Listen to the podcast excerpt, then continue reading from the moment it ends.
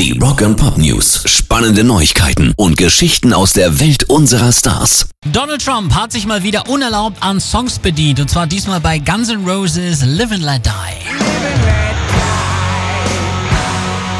Hätte er aber besser gelassen, denn mit Axel und Co. ist bei sowas ganz schlecht Kirschen essen. Im bandeigenen Webstore gibt es nämlich jetzt ein T-Shirt mit dem Aufdruck Live and Let Die with COVID 45. Die Nummer 45 bezieht sich dabei auf Donald Trump als 45. Präsident der Vereinigten Staaten und setzt damit seine Präsidentschaft ja mit dem tödlichen Coronavirus gleich.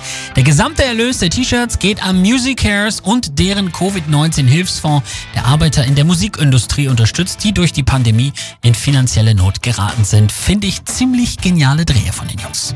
Rock and Pop News. Die Smashing Pumpkins wollen noch dieses Jahr ein Album veröffentlichen und arbeiten sogar bereits an einem weiteren.